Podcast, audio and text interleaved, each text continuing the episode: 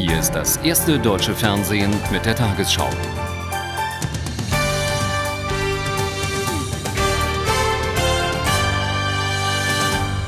Guten Abend, meine Damen und Herren.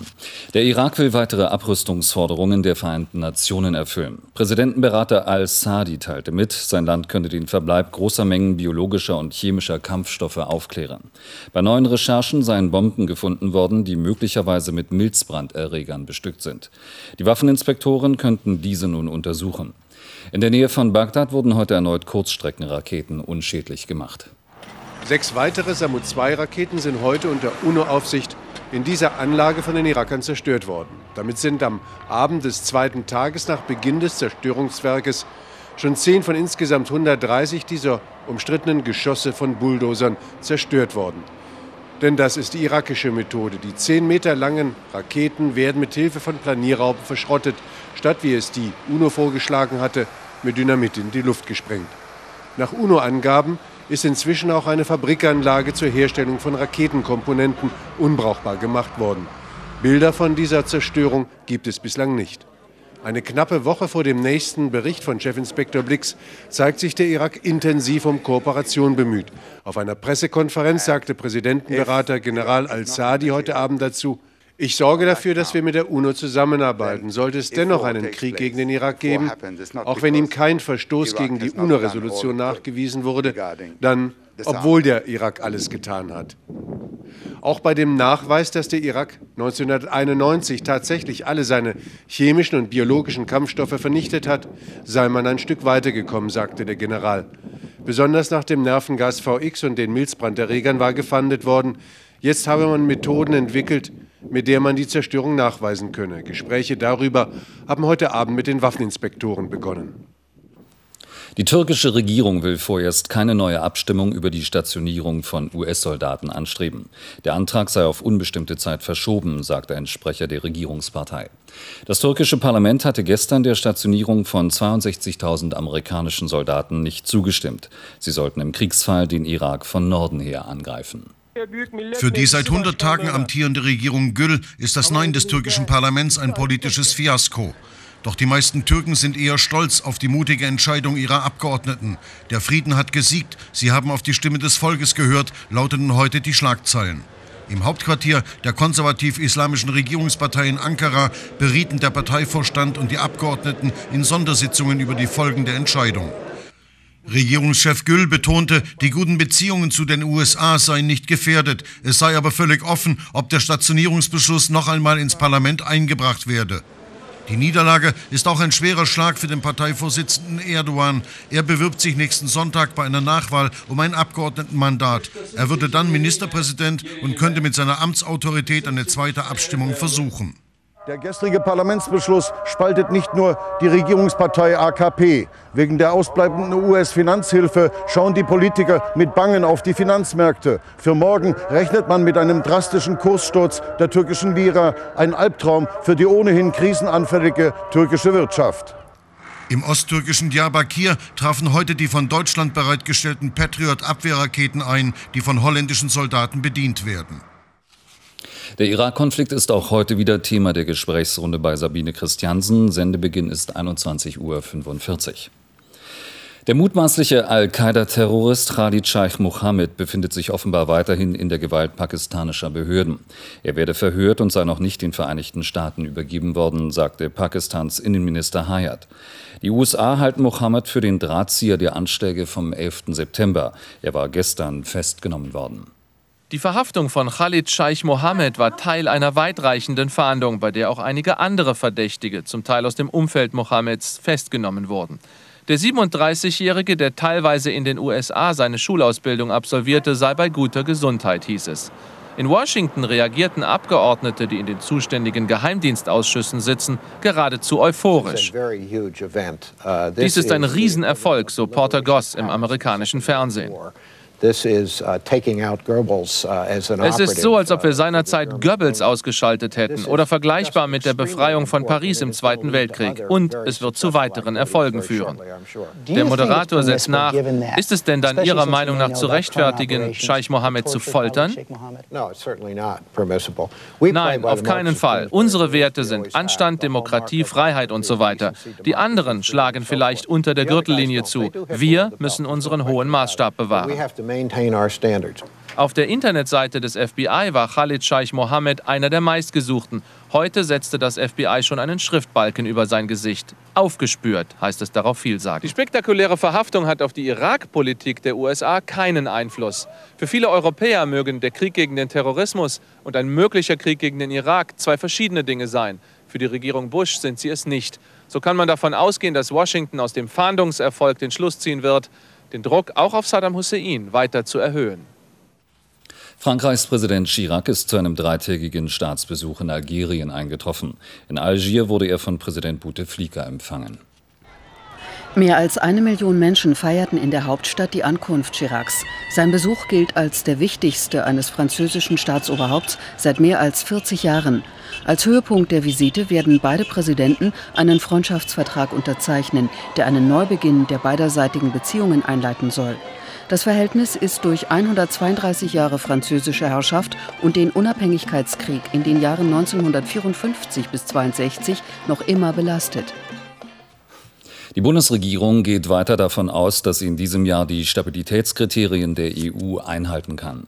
Sie rechne mit einem Haushaltsdefizit von 2,8 Prozent und habe dies der Brüsseler Kommission mitgeteilt, erklärte heute das Finanzministerium. Voraussetzung sei allerdings, dass die Wirtschaft um ein Prozent wachse und die Union ihren Widerstand gegen die geplanten Steuergesetze aufgebe. Bei den Kommunalwahlen in Schleswig-Holstein hat die CDU offenbar massiv zulegen können.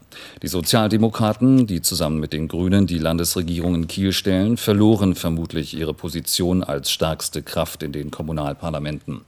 Mehr als zwei Millionen Wahlberechtigte waren aufgerufen, über die Besetzung von etwa 13.000 Mandaten in Städten, Kreisen und Gemeinden zu entscheiden. Wirklich gute Stimmung wollte heute Abend bei der SPD-Spitze nicht aufkommen. Im Kieler Landtag wartete die Parteiführung eher geduldig auf die Wahlergebnisse, denn schon die erste Prognose des Landeswahlleiters zeigte deutlich, dass die SPD auch in Schleswig-Holstein im Stimmungstief steckt. In den Kreistagen und Gemeindevertretungen des Landes stürzt die SPD auf 29,5 Prozent, ein Minus von 12 Prozent. Die CDU hingegen legt zu auf mehr als 50 Prozent der Stimmen. Das ist eine bittere Niederlage. Uns hat äh, eine kräftige Nachwelle nach den Ergebnissen in Hessen und in Niedersachsen erwischt. Das haben unsere Kommunalpolitikerinnen und Kommunalpolitiker nicht verdient. Die CDU im Norden fühlt sich jetzt im Aufwind. Der neue Landeschef sieht sogar schon Vorzeichen für einen Regierungswechsel in Kiel. Wir werden ganz deutlich Akzente setzen und wir werden uns ganz deutlich auch von der Politik dieser Landesregierung absetzen. Wir werden im Bereich der Wirtschaftspolitik mhm. andere Akzente setzen. Wir werden im Bereich der Bildungspolitik andere Akzente setzen und die wird man am Ende dieses Jahres gehört haben und gesehen haben. Mhm. Spannend wird die Wahl des Oberbürgermeisters in Kiel. Denn seit 1946 wird das Amt von der SPD besetzt. Doch der Sozialdemokrat Jürgen Fenske hat nach einer Umfrage die schlechteren Chancen. Angelika Volkwarts könnte es gelingen, nach mehr als 50 Jahren erstmals das Oberbürgermeisteramt für die CDU zu gewinnen. Die Auszählung der Stimmen läuft in diesen Minuten noch. Verteidigungsminister Struck schließt eine weitere Verkleinerung der Bundeswehr nicht mehr aus. In einem Interview der Frankfurter Allgemeinen Sonntagszeitung äußerte er sich positiv zu Vorschlägen des früheren Heeresinspekteurs Willmann. Dieser hatte empfohlen, die Bundeswehr von derzeit 285.000 auf 240.000 Soldaten zu verringern und die Wehrpflicht auf vier Monate zu verkürzen. Erst vor zehn Tagen hatte Struck massive Einsparungen bei Rüstungsprojekten bekannt gegeben. In der Erforschung der Epilepsie ist die Wissenschaft offenbar ein großes Stück vorangekommen. Experten der Universität Bonn teilten mit, es sei ihnen zusammen mit anderen Forschern gelungen, weltweit zum ersten Mal ein dafür verantwortliches Gen zu identifizieren. Bei einer Störung dieses Gens könnten sich bestimmte Formen von vererbter Epilepsie entwickeln. Mit dieser Entdeckung sei die Basis für neue, wirksamere Medikamente gelegt. Berlin in Narrenhand. Beim bisher größten Karnevalsumzug an der Spree haben mehr als 400.000 Menschen ausgelassen gefeiert. Da Verkehrssenator Strieder verboten hatte, dass die 30 Festwagen durch das Brandenburger Tor fahren, wurde das Prinzenpaar in einem Handkarren hindurchgezogen. Mittendrin ist echt dabei, hieß das Motto des närrischen Umzugs. Konfetti und Kamelle regnete es auch in Cottbus. Mehr als 100.000 Narren waren beim größten ostdeutschen Faschingsspektakel in Brandenburg dabei, dem Zug der fröhlichen Leute. 90 Festwagen sorgten für gute Stimmung, zahlreiche Kapellen und Spielmannszüge brachten die Jecken zum Tanzen. Und nun zum Sport in der Tagesschau, auch heute wieder mit Reinhold Beckmann. Wer schreibt, der bleibt. Diese historische Erkenntnis ist Teil der Trainerphilosophie von Ewald Lien. Und Zettel Ewald ist seit heute wieder Bundesliga-Trainer.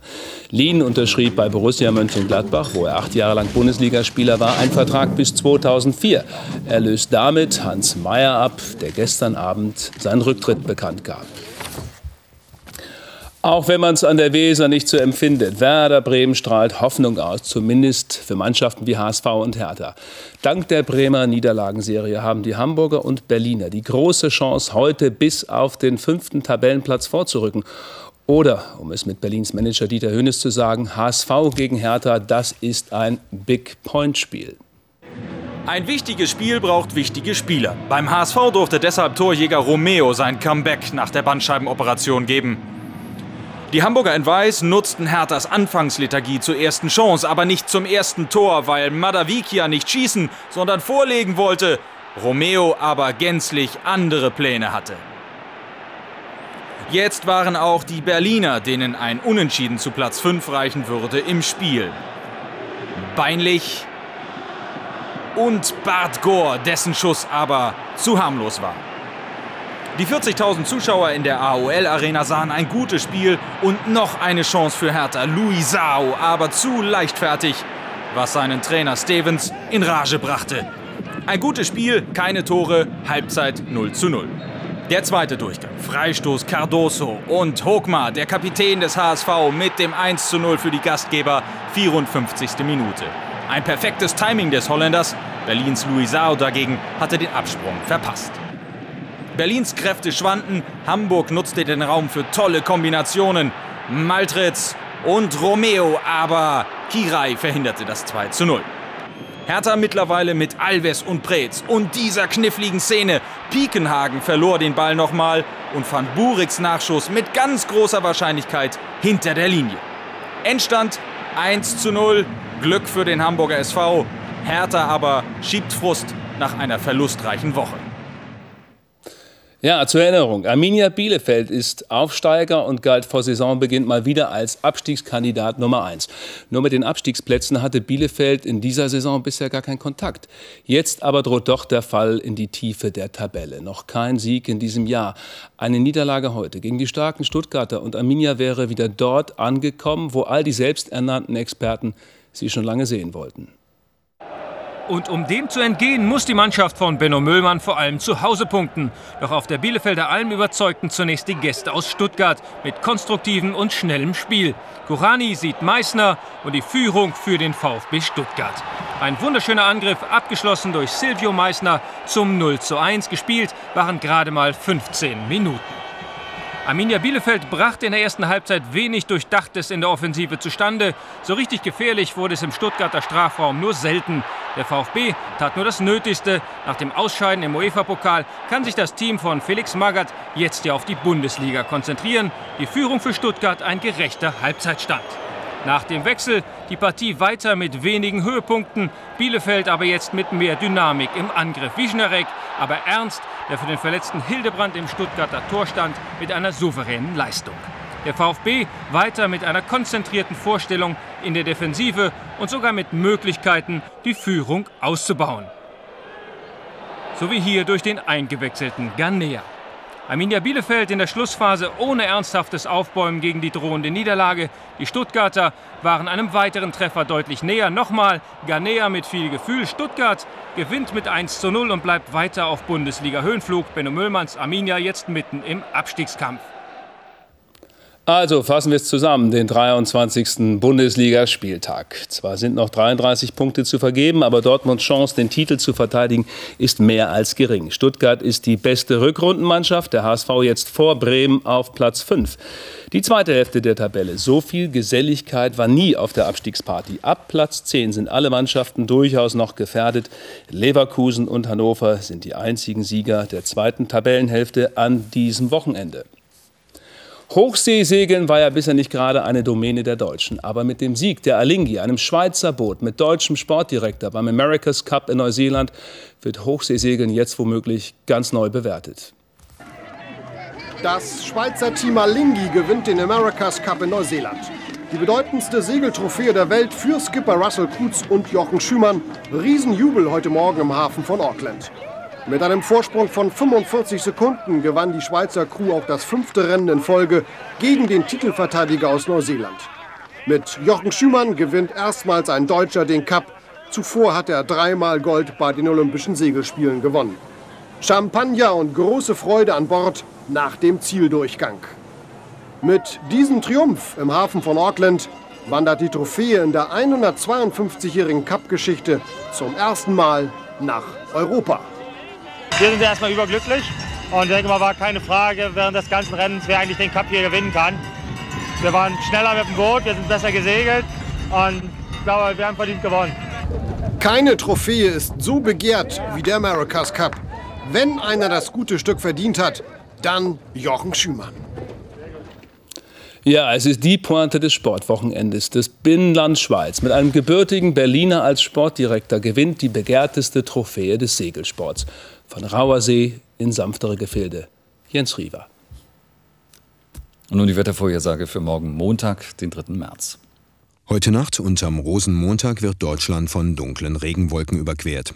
Über Frankreich hat sich aber ein Zwischenhoch gebildet, das am Dienstag auch bei uns wieder für freundlicheres Wetter sorgt, bevor am Mittwoch wieder neue Regenwolken heranziehen.